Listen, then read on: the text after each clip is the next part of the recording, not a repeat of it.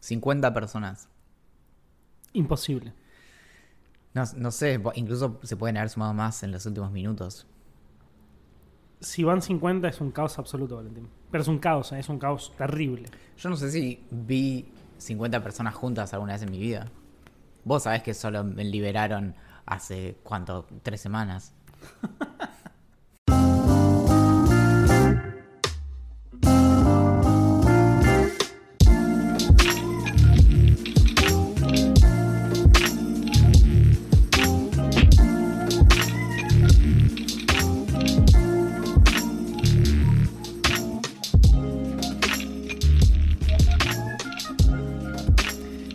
hermoso día en la gran ciudad y así comienza un nuevo episodio de Idea Millonaria. Esta es la segunda temporada, es el decimoséptimo capítulo de esta aventura. Hacen unos amables 19 grados en la ciudad que últimamente está tratando de dormir mejor. Mi nombre es Valentín Muro, el masajista de esta contractura, la zanahoria de este caballo y discutiblemente el ritmo para esta marimba. Y esta semana que apenas termina o apenas comienza, nos acompaña la voz de mi conciencia, la milanesa para esta papa frita, el olor a limón de este auto recién lavado. Es el Ricardo Darín de lo inesperado. Le damos una cálida bienvenida a Axel Marazzi. Soy tu Ricardo Darín. Sos, sos el Ricardo Darín que nadie estaba esperando. Me encanta. Pero ahí estás. Esos ojos celestes y profundos. Sí, sí, sí, e- esos relatos salvajes. ¿Cómo andas, amiguito? Un poco preocupado, la verdad, por un Yo- montón de cosas. Sí, yo también estoy un poco preocupado por un montón de cosas. ¿Qué te aqueja? Y el mundo, viste que la temperatura no para de subir y, y de bajar. Sí, pero nos vamos a morir antes de que explote todo, no te preocupes. Bien. y mira si eso- vamos a nosotros pensar en las próximas generaciones. Y pues no sé, a veces, a veces parece como que la, que la cosa está. no- no- no- el horno no está para bollos. O, o el, o el- se llenó de hoyos el, el horno. El problema es que al parecer no hay horno y no hay bollos y no hay nada, boludo. Por ahí, sí, o por ahí la, eh, la analogía se estiró demasiado. No, me preocupa esta cuestión de que te vas de viaje. O Me sea, voy de viaje. A ver, ¿viste las relaciones simbióticas? Sí. Entonces, tipo, ta- tal animalito como va... se- pensemos en las abejas, ¿no? Sí. Como las abejas van y eh, pisan y, y agarran el polen y, y pisan, entonces se van de un lado a otro y mientras se van lo que terminan haciendo es que polinizan otras flores y Claro. demás. Entonces ellas pueden agarrar ese polen y luego lo convierten en deliciosa miel, pero al mismo tiempo les sirven a las flores para que las flores puedan fecundarse y reproducirse y demás. En esta analogía que no sé cómo continuar, no sé, no sé si vos sos el polen, yo soy la flor, vos sos la flor, yo soy la abeja, o me toca hacer la punta de la pata de una abeja, o qué. Ujú. Pero el asunto es, si vos no estás cerca, ¿qué voy a hacer yo? Y lo que me preocupa mucho más, si yo no estáis cerca, ¿qué vas a hacer vos? Yo por, por lo pronto me, me compré un chip con datos para no perderme. Tipo, no puedo, no puedo vivir sin vos y sin internet. Sin internet ya lo solucioné. Y sin vos, bueno, papito, vamos a tener que grabar el podcast a la el- distancia, lo cual nos va a conectar por lo menos una vez por semana. Es el, es el prim- igual conectarse es el primer paso para tenerme cerca. ¿Vos sabés- Exactamente. bueno, vos sabés que yo tengo esa regla que para mí es sagrada, que es no dormir con el teléfono en la habitación. Sí, y yo no la cumplo. Sí, sí, me, me, me lo instalé directamente, lo clavé a la mesita de luz el teléfono. Ahí, mira. No, sí, Mayra en el medio de la noche. ¿Qué, ¿Qué pasa? No, no, es Axel, que no encuentra cómo tomarse el subte. Tengo que solucionar esto. Valentín, son las 4 de la mañana, puedes dejar de joder. Axel, te mandé un Uber, un Lyft, un... no sé qué más hay. Una de esas... eh, pa- no son patinetas, ¿cómo se llaman? Monopatines Los eléctricos. monopatines, Sí. los voy a usar. Bueno, ¿cuáles son tus expectativas? Eh, estoy muy, muy. esa- pa- para los que no lo saben, que probablemente sea el 99% de las personas que nos escuchan, eh, me voy a San Francisco en principio a trabajar por el Google I.O. y eh, me quedo unos días después de vacaciones y después me voy a Nueva York un par de días más también de vacaciones. Eh, mis expectativas de San Francisco son altas, pero porque me las subieron eh, los demás. O sea, por ejemplo, vos me has dicho que estaba increíble, Nico. Yo, no, igual no me prestaste atención. ¿Qué? Pero siempre lo mismo.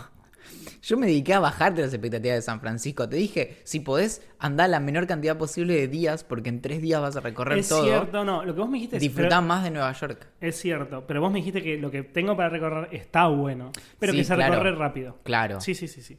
Eh, entonces, me... A mí lo que me entusiasma sí. es que vayas a, a ser parte o, o a encontrar lugares que tuvieron que ver. Sobre todo con el Summer of Love. Ajá. que tuvieron que ver con los beats.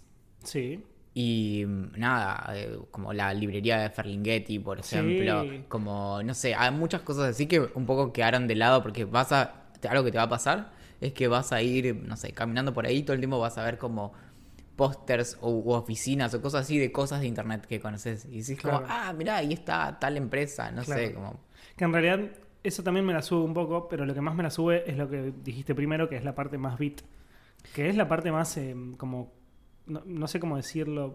eh, espero no ofender a nadie, pero más cabeza de San Francisco, digamos. O sea, como. Es que en Una parte realidad- que ya incluso casi desapareció, o que si existe, existe como muy, muy trash.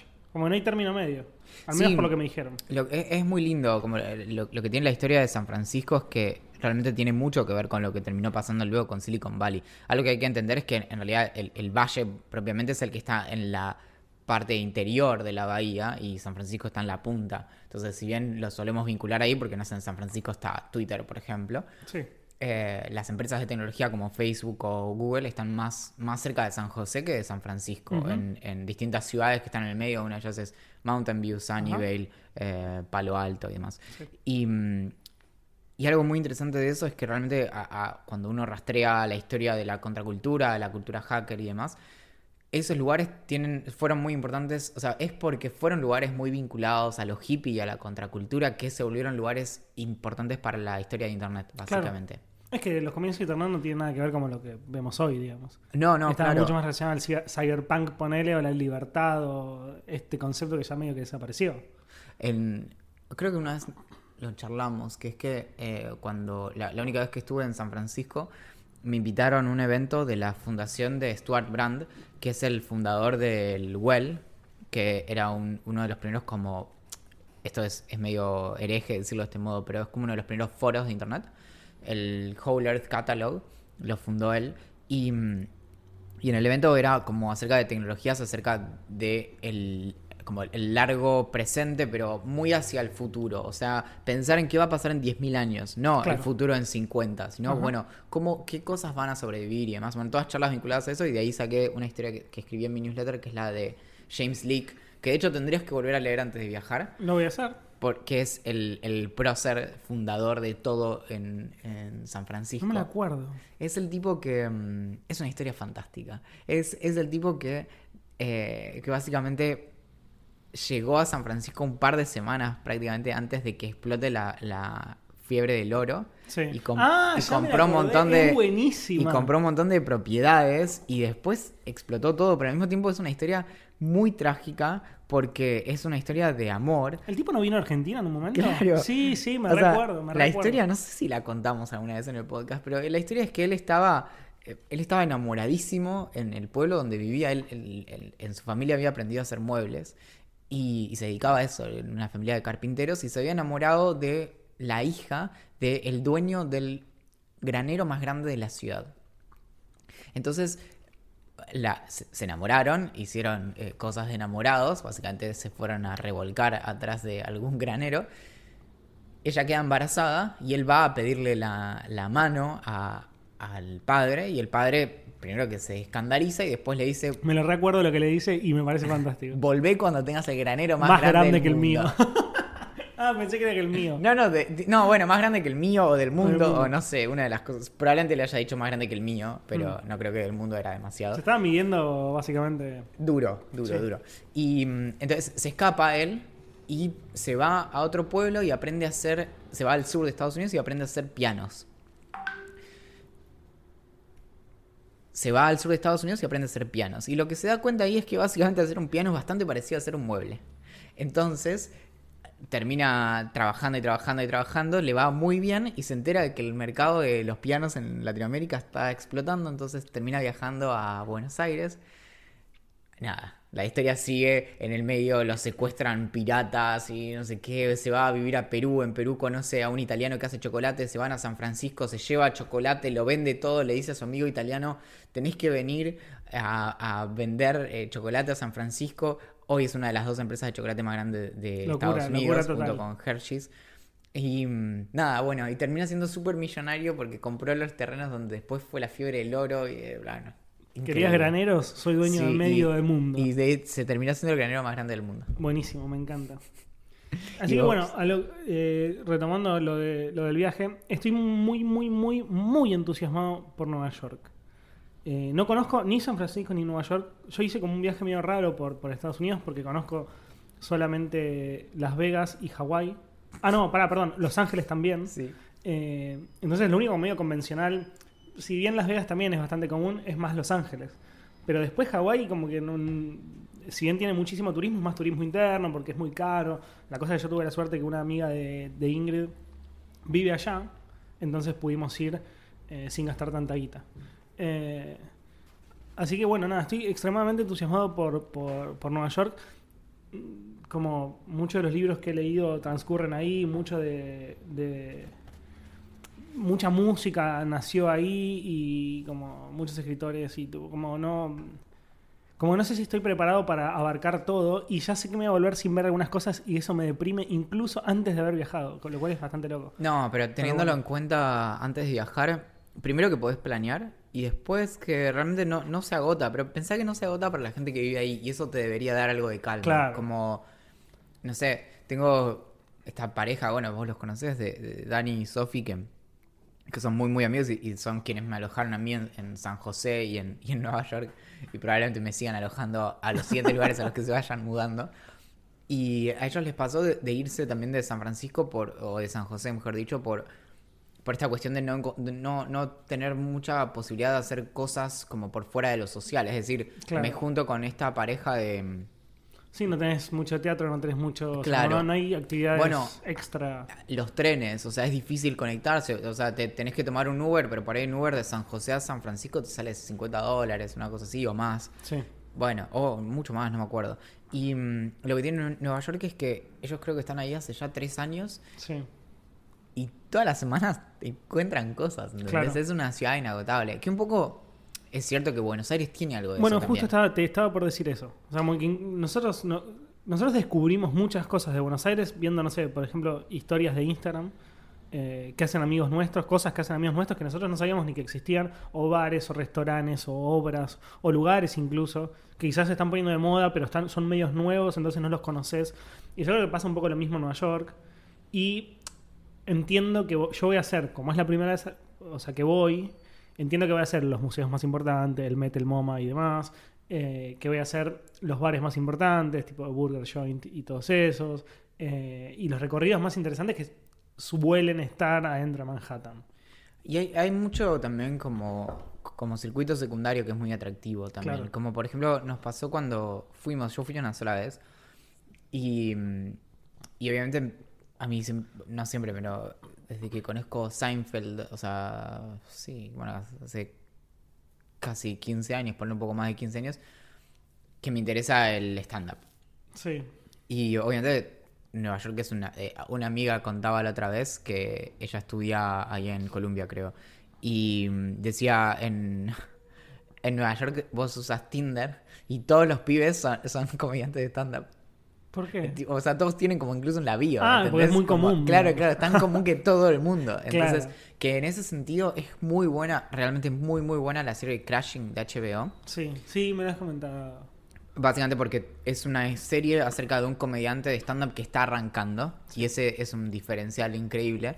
Porque por lo general agarramos series que pasan en, en Nueva York, como bueno, Seinfeld o como puede ser Louis, de gente que ya está instalada. Claro, vos me Entonces- contabas que veías un poco la evolución del personaje. Tipo, evolución exitosa del Y, lo ves hacer algo en, en inglés, la, la expresión que se usa, usan los comediantes cuando eh, les va mal es bomb. Sí. Como que vos, tipo, te- te- cuando fuiste, como, no sé cómo sería, bombeaste, como, bueno, como que bombed un show, es que, es que te fue mal. mal. Y entonces vos ves eso constantemente. Y la serie acaba de terminar, o sea, no, no la renovaron, tiene tres temporadas, son muy cortitas, es muy linda. Y, mm, y vos vas viendo cómo él se va como instalando y Claro. incluso a pesar de eso está teniendo cosas. Pero todo esto iba a que nosotros medio que agarramos de casualidad como una especie de circuito secundario o de tercera línea de, mm, de comediantes y fuimos a, a varios lugares que después te voy a pasar los, los detalles que son como clubes, hay muchos clubes de stand-up, el más conocido ahora es Comedy Cellar y es Sí. como histórico, Sí. pero bueno, y hay muchos más y en un momento que te conté que el comediante se baja y le dijimos, che, nos re gustó. Y, a- a- y me dijo, bueno, mira, y agarró mi celular. Y él mismo se buscó en Facebook y me agregó como amigo. Yo en ese momento todavía tenía en Facebook. Y, y quedamos conectados. Y él, bueno, obviamente es comediante y además trabajaba como. También, era el último en una línea de 30 guionistas en una serie, Buenísimo, ponele, y buenísimo. cosas así. O sea, pero estás como empapado de algo muy real, que es mucho más real que ver incluso a un comediante conocido. Claro, sí, sí, sin duda. Bueno, y después tengo la otra pata, porque me gusta mucho la parte beat eh, o bohemia, tanto de Nueva York como de San Francisco. Pero después tengo la otra pata que estoy, ahora volvió Billions, que estamos viendo ambos, y ves, y, ves cosas que hacen o donde viven o como donde se mueven y demás, que yo creo que lo único que voy a poder hacer eh, es caminar por la puerta del lugar ese, porque si entro me pegan un tiro en la frente, eh, que son como la antítesis de lo que decías, es como multimillonarios y vida de multimillonarios y restaurantes de multimillonarios y como todas cosas como extremadamente que se notan que son caras. Eh, y nada, también también me gusta mucho esa pata. Te estoy buscando en el mapa porque fue una experiencia que para mí fue muy divertida. No sé si divertida es el mejor adjetivo, pero que fue mm, cuando... mm, Claro, cuando cruzamos caminando el puente de Brooklyn, de Manhattan hacia Brooklyn, Sí, hay, hay algo que espero que te acuerdes cuando lo estés haciendo. sí. Cuando estás llegando a, mm, a Brooklyn, hacia la mano izquierda, hay un edificio que tiene todas las paredes de vidrio. Y llega un punto donde vos estás caminando por ahí y ves con mucha nitidez el adentro del edificio. Y mm, me pasaba que de pronto veía como si hubieran cortado un edificio a la mitad y yo estuviera viendo adentro, porque veías como en la esquina del edificio, como si fuera un living con cocina, ¿no? Y una barra y el Claro. microondas y yo qué Sí, sé. sí, sí. Y después vos veías la pared en el vidrio mismo Buenísimo. y al costado veías el dormitorio. Entonces veías Claro. la cama medio deshecha, el- la mesita de luz y no sé qué. Pero boludo, y no está, ni- abajo- no está bueno que te vean. eso lo es que me parecía fantástico. Igual acá cerca, una vez creo que te lo mostré Me lo has caminando por contado, acá. sí, sí, sí, que hay también departamentos en Buenos Aires que son con paredes de vidrio y es, Es muy raro. claro, bueno, me pareció muy fresco, pero me, me hizo pensar. Imagínate cuánto puede salirte, incluso un mono ambiente que da directamente al puente de Brooklyn. No, no, no, obvio, imposible, completamente imposible. Encima creo que Nueva York es una de las ciudades más caras para alojarse y para vivir que, Creo que hay en están, el mundo. están codo a codo San Francisco y Nueva York, ¿no? Como, y Sí, Londres como las más caras del mundo. Y creo que es el- está en la lista también París, que son extremad- extremadamente caras. Siempre teniendo en cuenta como el centro máximo, que en, que en uno sería Piccadilly Circus, en otro sería Manhattan, en otro sería... Villa Crespo. eh, Villa Urquiza, a la vuelta de casa es lo más caro del mundo. Eh, nada, y donde está la torre y, y demás, pero... Bueno, yo, yo voy a parar por ahí por Brooklyn, Queens, eh, así que seguramente el, el- el puente lo voy a cruzar y voy a acordarme de esto cuando vea a la gente cambiándose. Pero e- es un lugar que se presta mucho. Bueno, vo- vos incluso tenés encima muchísima más literatura que yo. Y. mm, Y la descripción como de las personas. Hay algo como también de, de la sensación de la ciudad. Como algo que me, me marcó mucho es que yo era muy, muy chico. Y mi viejo, creo que en el año 96 o 99, uno de esos dos años, viajó por laburo a, a Nueva York. Él nunca había ido y de hecho no sé si alguna vez volvió a ir. Sí. Y me acuerdo, yo era muy, tendría nueve años, claro, o, o siete. Y, y algo que él contaba que a mí me, me voló la cabeza que decía como, no, la gente por la calle hace como lo que se le canta porque a nadie le importa. Entonces, Claro. básicamente todo, todo está lleno de personajes porque vos podés salir como completamente vestido de rosa y con una cresta que brilla en la oscuridad y no sé qué. Y a los demás les va a chupar un Sí, huevo. no les va a importar. Por ahí esa apatía viviendo ahí te puede pesar, ¿no? Claro. Como que a nadie le importe. Pero por otro lado es súper liberador, que no es eso de, uy, no sé, te subirme al... Claro. de- Bueno, algo que, que me... Que, no, bueno, es lo que hago yo habitualmente cuando viajo. Como, no sé si es algo medio nerd o algo que hacen todos, pero cuando yo sé que voy a hacer un viaje por vacaciones y me gusta mucho la ciudad y no la conozco tanto, eh, o, o- o no fui anteriormente, veo muchos videos o leo al respecto, digamos. O sea, ahora estoy en plan, eh, me quedo con Ingrid mirando videos de YouTube, tomando un vino o, o una coca o lo que sea, y viendo youtubers que recorren... eh, bueno, ya están sonando las sirenas como si fueran como siempre. Eh, y viendo videos de youtubers, tanto conocidos como no conocidos, en inglés y en castellano que te describen un poco la ciudad. Y Que te- algo. Como que te pasean, tipo, por ejemplo, lo que hace Ceci, Ceci de viaje. Claro, que te hace tanto como Ceci como otras opciones como por ejemplo Casey. Que yo, Claro, nada, yo soy súper fan, pero Casey te muestra lugares que no es que va al MoMA y te dice, mira esta exposición de Van Gogh y no sé qué, o, o va al Met, bueno, que calculo que Van Gogh no va a estar en el, en el MoMA, pero sí en el Met, y eh, te muestra como, no- no- te muestra más la cotidianidad de, de lo que es Nueva York. O de las ciudades donde, donde está él, que son 200 millones, pero vive en Nueva York. Entonces te dice, bueno, yo voy a correr acá y voy a tomar algo acá y como en esta pizzería que sale un dólar la porción y como estos panchos y bla, bla. bla. Y son todas como cosas muy eh, cotidianas del neoyorquino. Eh, y otra cosa que me parece muy Vas a poder comer panchos de Nueva York. Es como My Two True Passions. Exactamente. y, y algo que me parece fantástico de, de Casey es que eh, sin querer ser un, un- como un youtuber de viaje, al menos en Nueva York, te da consejos igual, digamos. Entonces, como yo ya sé que algunos lugares a los que ir solamente porque el chaval, por ejemplo, corre por ahí. Y no es el Central Park, que es lo más obvio, ¿me entendés? Sino tenés, no sé, o la costa, o como, diferentes lugares muy interesantes. Eh, así que nada, estoy como Bueno. muy manija. Ah, pará, Nueva York me enteré que- viendo estos videos, no los de. Casey, sino los de viaje, que es la... eh, toma más café, toma siete veces más café que cualquier, obviamente en su conjunto la población, toma siete veces más café que cualquier otro lugar de Estados Unidos, que cualquier otra ciudad de Estados Unidos.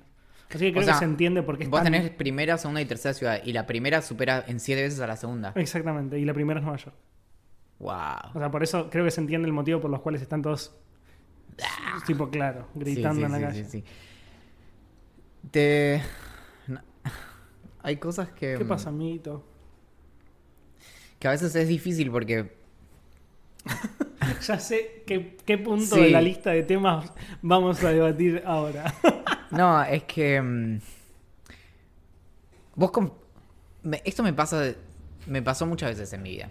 sí, Cuando, cuando yo era chico y todavía vivía con, con mis padres, algo que siempre fue un alivio, pero también una gran responsabilidad, es que, es que mis viejos siempre confiaron como ridículamente en mí. No sé si, creo que nunca la contamos al aire la historia, de la vez que le dije a mi mamá, Ma, conocí a una chica por Fotolog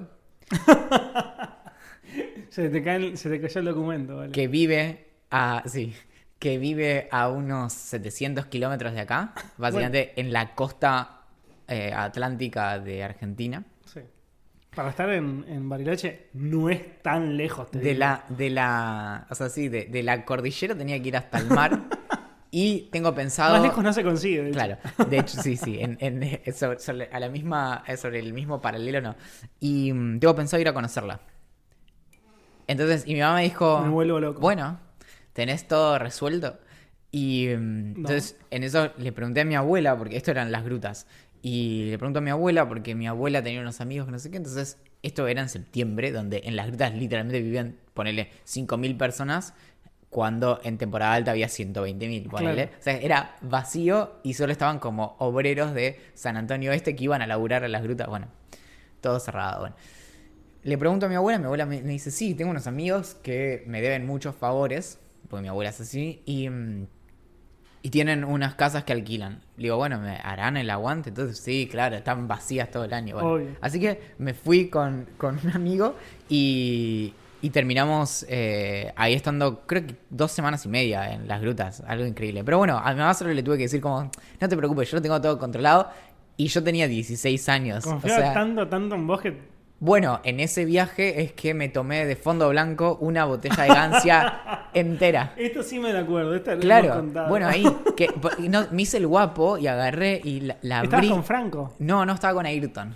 Ah, Ayrton, es cierto, Y, es cierto. mm, La tomé entera. Bueno, todo esto va al- a que vos haces lo mismo conmigo, ¿entendés? Entonces me pasa también con cuan- cuando escribo, por ejemplo, que, por ejemplo, mi editor de La Nación confía mucho en mí Sí. y a mí me da, genera mucha responsabilidad. No quiero Claro. que la gente, no quiero que nadie más confíe en mí. Y, mm, Editame. Claro, sí, sí. Retame para hacer las es cosas que, mal. Es que por eso también lo adoro, porque sé que él me dice cuando algo está mal. Claro. Pero cuando no, yo digo como, ay, estará bien lo que estoy diciendo, que alguien me cuide. Bueno, Cuestión que. ¿Viste la Williamson Jackson Johnson? Obvio, ¿cómo no lo veo? Ya, ya establecimos en, en un capítulo anterior, no me acuerdo cuál, ya voy a decir el, el número, pero establecimos que el, el- el- la, la- la trompeta que yo tengo es en el capítulo 13 de la segunda temporada. Están las seis cifras en, Sí, sí, sí. en dólares, o sea, pero, Un departamento en una zona buena de Buenos Aires. o en una sola mala de Nueva York. Sí, Muy exacto. mala. Y mm, estuve, estuve moviendo contactos a, a lo loco, furiosamente, tipo Sí. levantando el teléfono, así como, bueno, no. Ah, te- te- llamaste por teléfono. No, sí, me cobré una cantidad de favores. Bueno, Bien. cuestión que hablé con una gente, eh, es una familia que es eh, padre ruso, madre polaca. Uf. Y mm, sí, pero tienen muchos contactos y logré que me hicieran réplicas. Bien. Tampoco es barato, porque imagínate No, no, mandar a hacer una, una réplica exacta de un objeto de colección, básicamente. ¿Sí? Compré 50. O sea, ¿Viste O el sea, VIP? Estamos, estamos fundidos.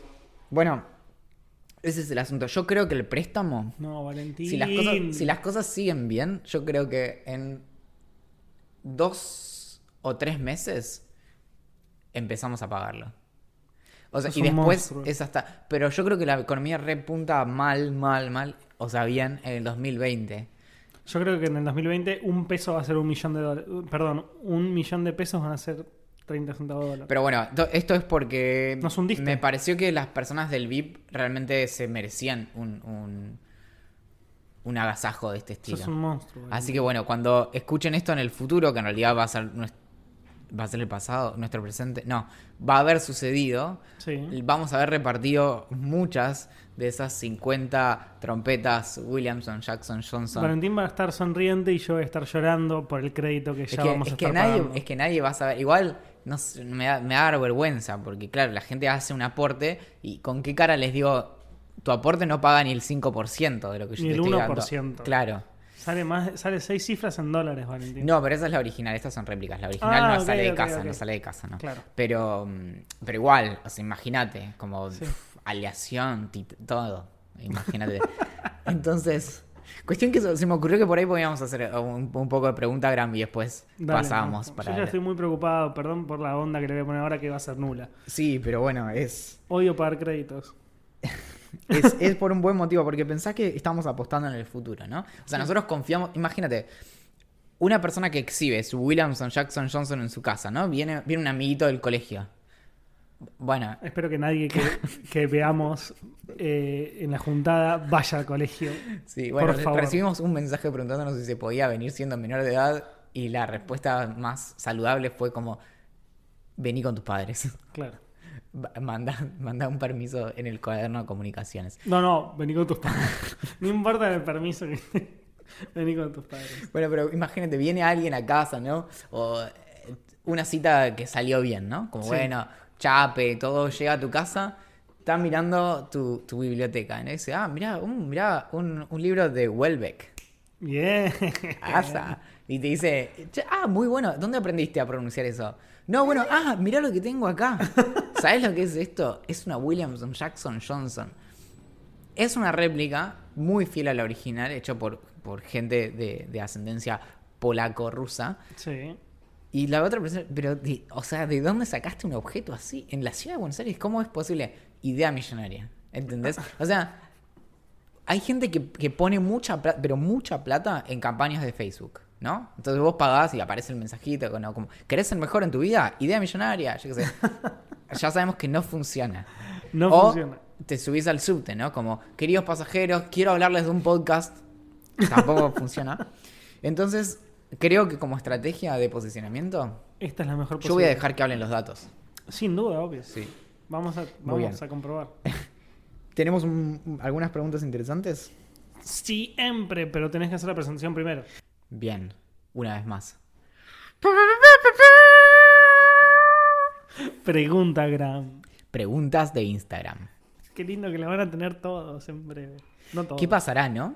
Y Cuando- todos van a o sea, tocar estarán eso. haciendo tipo sus preguntagrams. Nos mandarán videos haciendo preguntagrams en su Se en la levantarán cena a la de mañana con sus parejas y tocan, tocarán la trompeta para levantarlos. Ay, me encanta, me muero, sí. Es como, eh, imagínate, es un domingo, básicamente es nuestro modo de conquistar el mundo, ¿no? Domingo a la mañana.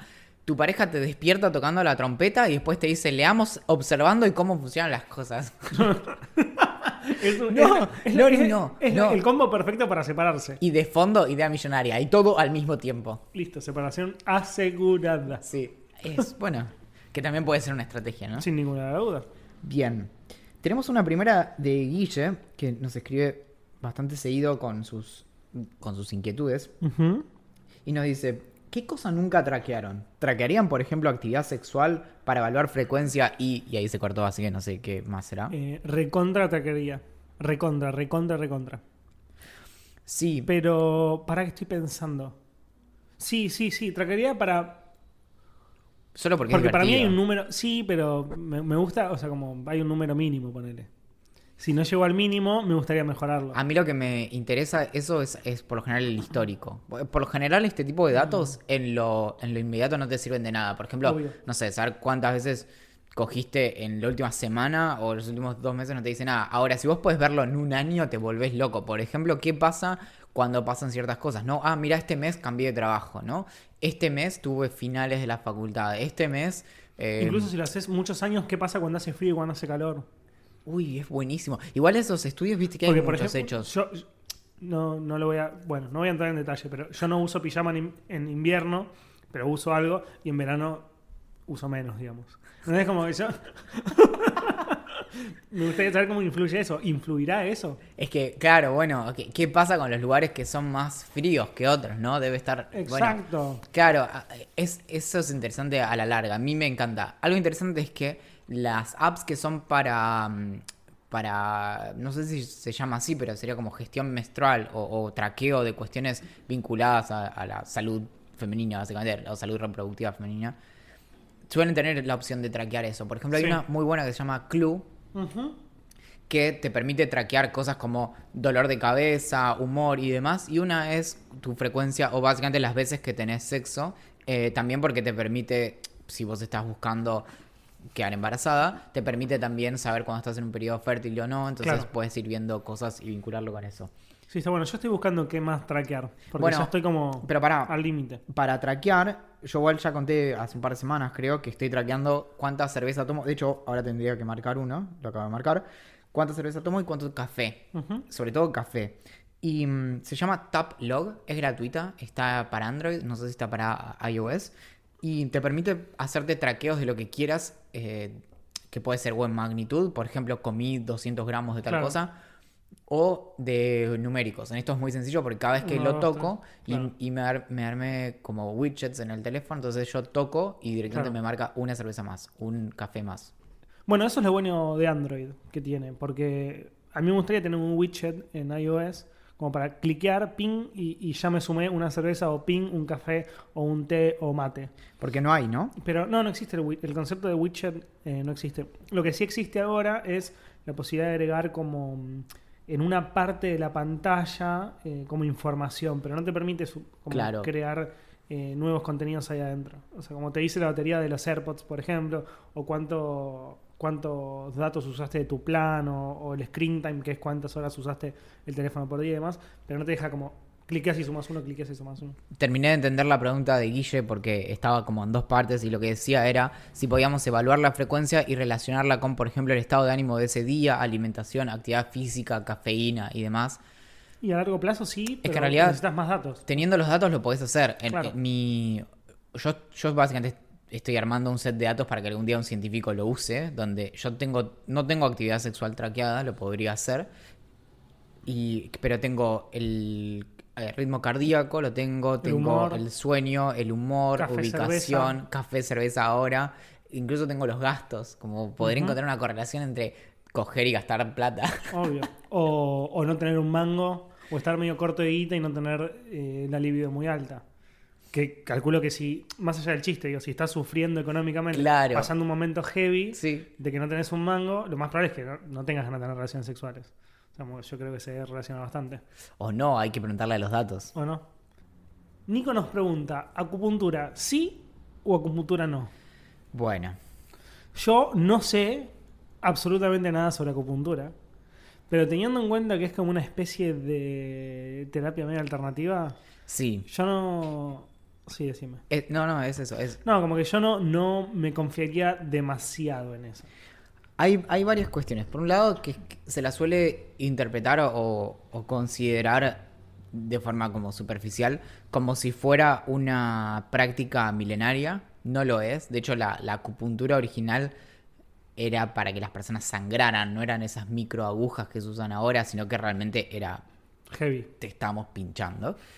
Y mm, Estás gritando y está bien. Claro. No, la, la, la acupuntura actual tiene algo así como 100 años y, mm, y su, su eficacia es muy, muy limitada. Solo, solo se pudo encontrar que podía aliviar dolor en, en cierto tipo de dolor de la... En inglés se llama lower back, no sé cómo se dice. Sí, eso, con la parte baja de la espalda. la parte baja de la espalda. Tipo donde te tatuás. En la Claro. abajo. Y mm, entonces, no, y por otro lado, eso es eh, a nivel de evidencia. Por otro lado, cuando vos te, te enfocás en, bueno, cuál es el, el- básicamente el marco teórico que te, que te garantiza o, o que te explica por qué es que funcionaría eso, del mismo modo que, no sé, con un fármaco vos decís, bueno, tal fármaco lo que hace es interrumpir tal eh, neurotransmisor y bla, bla, o suplantar tal neurotransmisor. Bueno, el origen o la explicación de la acupuntura es a partir de, cosas que tienen que ver con el ki o con, eh, focos de energía en el Claro, cuerpo y demás. no existe. O sea, no está claro, y eso ya no, hay ningún tipo de sustento científico o evidencia que apoye a la acupuntura. Claro. Sí, aparentemente pasa esto con, con la estimulación de ciertos nervios en ciertas partes del cuerpo, que eso tiene hasta cierto punto un efecto. Pero después, por ejemplo, no sé, hacer acupuntura por dolores de estómago o cualquier tipo de otro de, de otra cuestión que uno se pueda tratar con acupuntura, donde uno está tratando de atender centros de energía o focos de energía del cuerpo, bueno, no. Bien. Solo en Dragon Ball. Ah, y en Matrix. No sé si recordás que Neo en un momento lo agarran, lo ponen, cuando recién lo recuperan, lo ponen en una cama y lo llenan de agujitas. Ay, no me acuerdo Porque, esa parte. y sí, porque Matrix tiene mucho New Age, pero bueno, no, se lo dejamos pasar porque es ciencia ficción. Me gusta esta pregunta, no sé si tengo tantos ejemplos para responder, pero pregunta, eh, ejemplos de avances tecnológicos que fueron más rápido que las leyes. Eh, lo pregunta Duno. Eh, es una buena pregunta. Bueno, yo creo que eh, como el, peer-to-peer, que no la tecnología en sí, pero para qué fue usada, como el concepto de, o, de incluso, no sé, como escuchar música por YouTube, era algo que en teoría no, no estaba bien. Y después surgieron como servicios como Spotify o como Apple eh, como sí, como Apple Music y demás, que lo permitieron.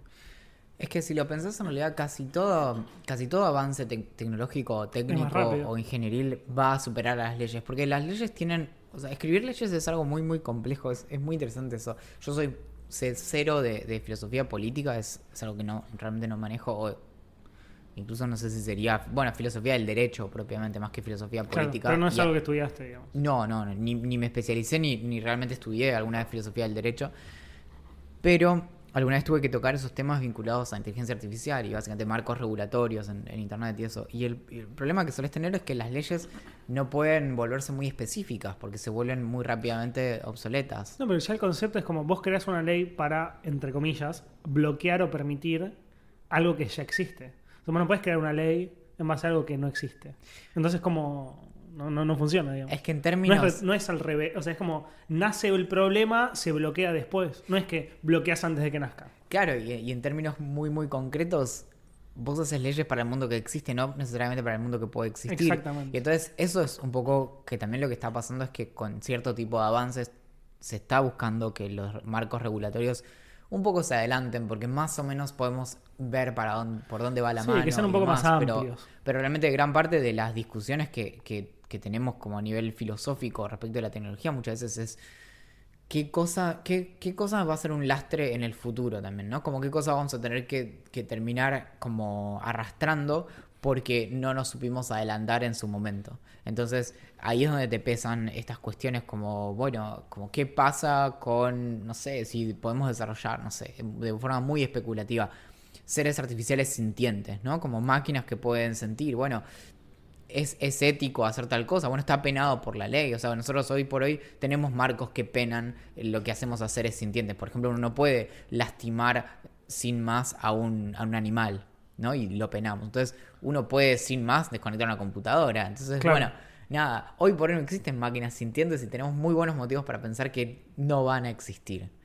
¿Qué pasa con esas leyes? Lo que es, eh, es casi te diría que todo avance tecnológico va, eh, las leyes van corriendo atrás de casi todo avance tecnológico. Nos pregunta Juan, ¿qué se necesita para hacer un podcast?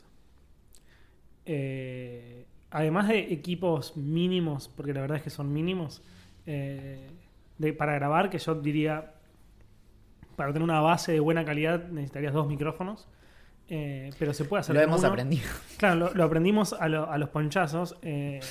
Nosotros grabamos bastantes capítulos, yo creo que no menos de 15. No, no, es mucho 15. No menos de. No, 8. 8.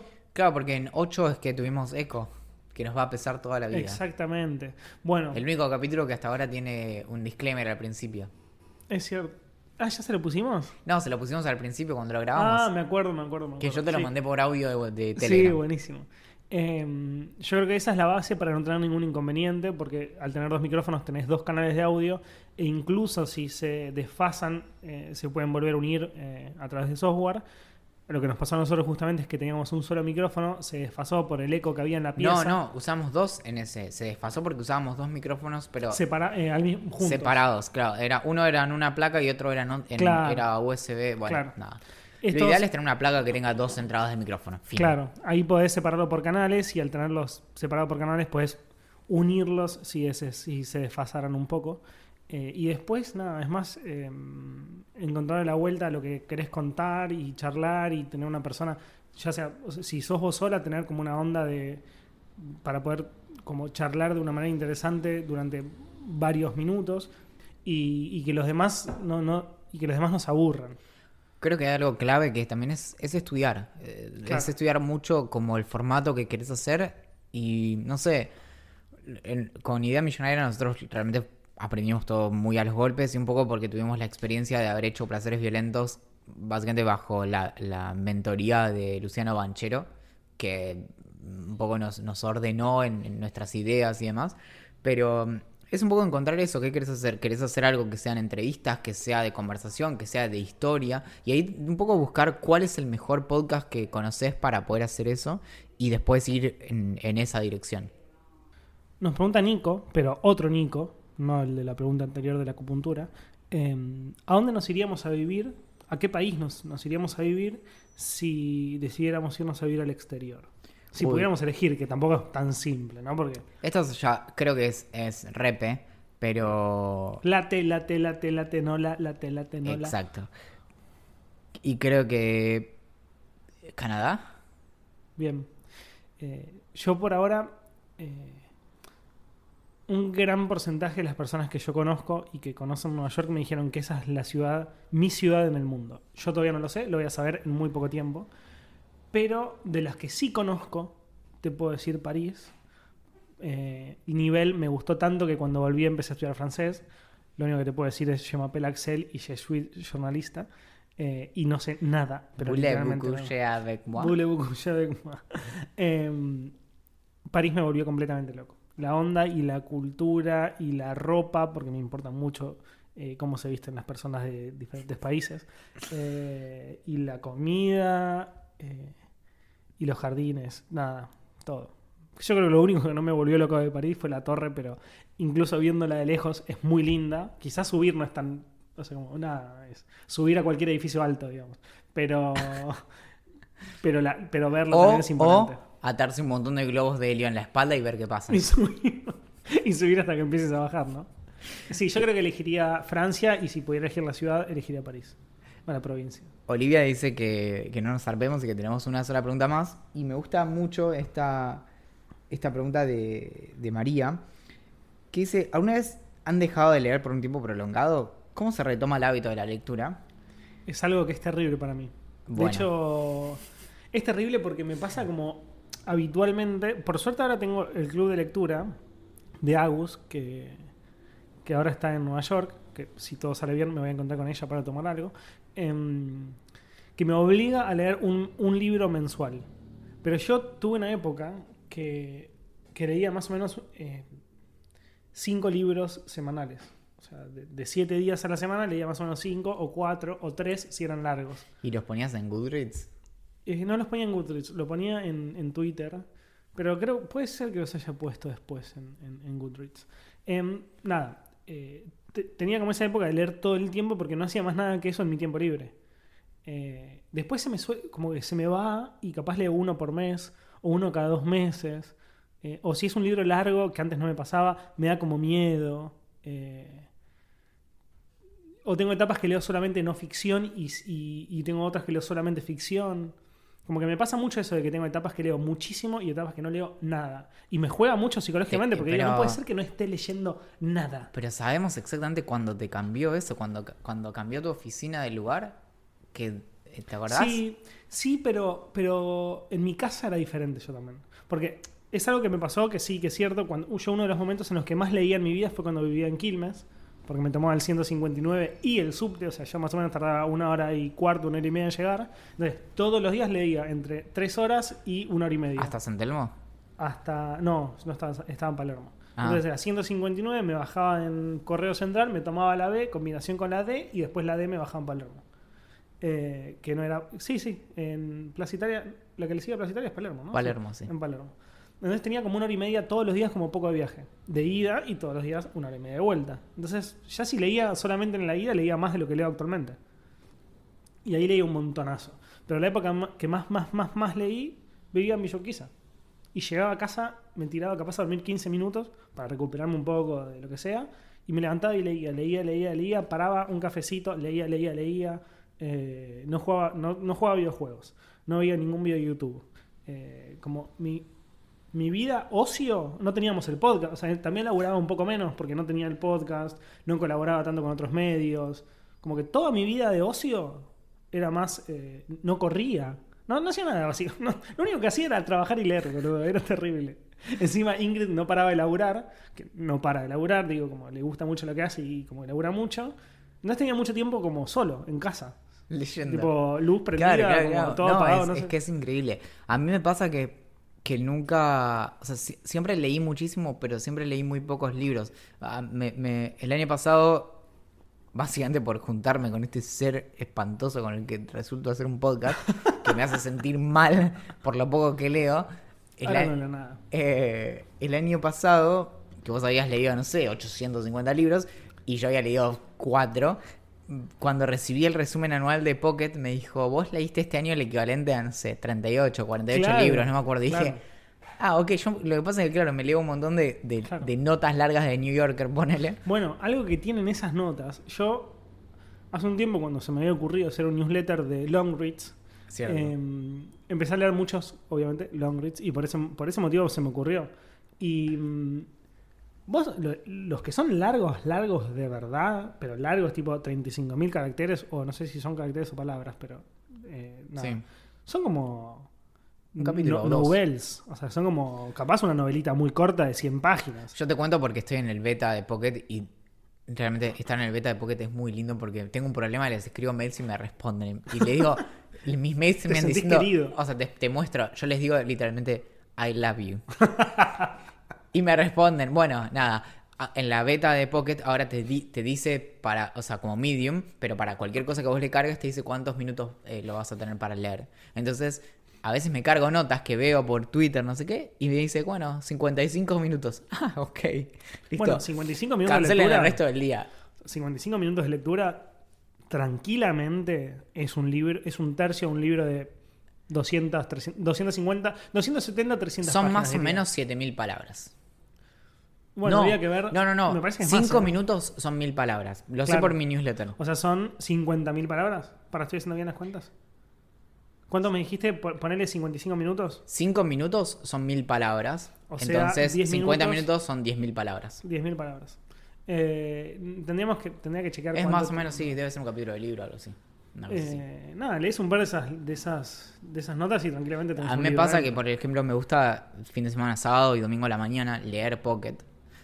Y me pasa que digo, bueno, hoy me voy a leer un montón. Claro, y después terminé leyendo tres larguísimas. Entonces no Claro. te- tampoco te da la sensación de que leíste un montón, porque leíste una nota increíble, pero sí, no... sí, es, es cierto. A mí lo que me pasó, la- creo que la última larga, larga, larga que leí entero, entera palabra por palabra fue la de Fito Páez de Leila Guerriero. Y, Bueno, y es una también- nota que, que no. Es, es, para mí es, es literatura. Digo, es algo real porque es como no ficción, pero literatura. Sí. porque- pero es, es tranquilamente un cuento. Es, es un cuento. O sea, lees 5, 6, 10 notas de eso y te leíste el Aleph de Borges. No, el, el, el be- be- Sí, sí, sí. bestiario, perdón. Eh, como es así. Y quizás no, quizás no, no- no- no estás completando un libro, pero nada, lo que importa es leer, no completar libros. Pero antes de, de cerrar, enfoquémonos en la, en la segunda parte de la pregunta, que es cómo recuperar eso. Es muy difícil. Yo Es creo re que difícil.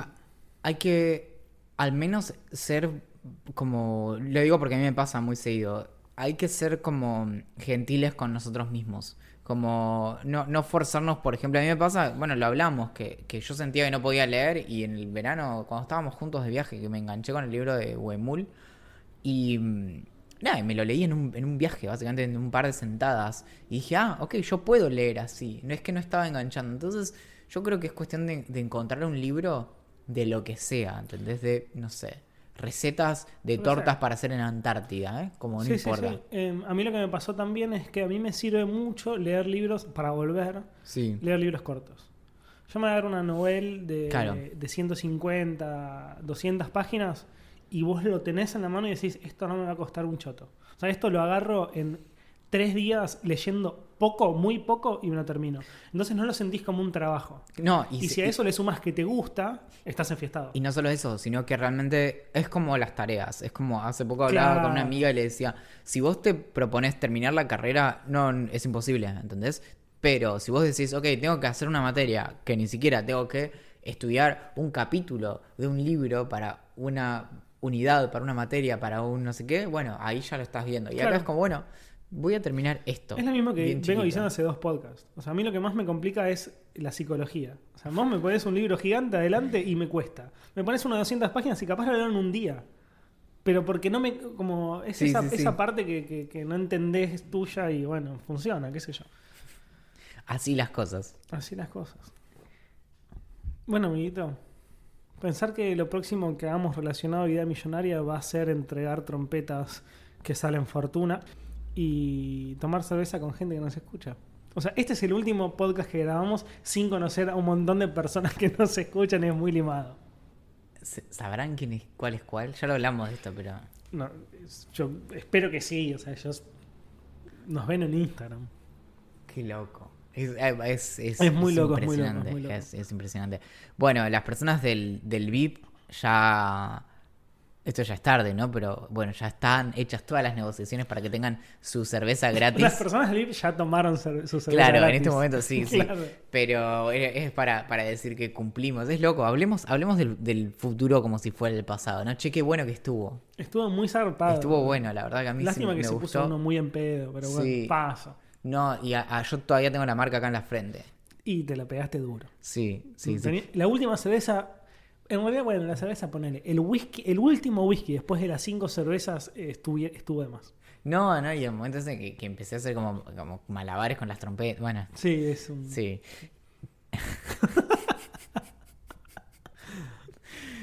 No, es increíble. Igual, increíble. fuera de juego, hoy hice el cálculo. ¿Sabes cuántos, cuántos, cuánto tiempo llevamos haciendo este delirio? ¿Cuándo? 10 meses. Es mucho. Pero igual yo pensé que era más, ¿eh? Yo sé, para, ¿por qué sé, sé- que eran 10 meses? ¿Qué? ¿A 40 dónde lo pusiste? episodios. ¿Lo pusiste en, en Twitter o en Instagram o en algún lado? Ah, en Twitter. En Twitter. Sí. Leí en Twitter y dije, para, yo pensé que est- estábamos como más cerca del año. Igual nada, una diferencia de un mes y medio, semanas. digamos. Claro, no, es tres nada. meses, digo, Tres- porque quedan 12 semanas y es un año. Claro. Eh, yo pensé que nos faltaban tipo, como te diga, un mes para el año. No sé por qué igual. Es que sí, no sé.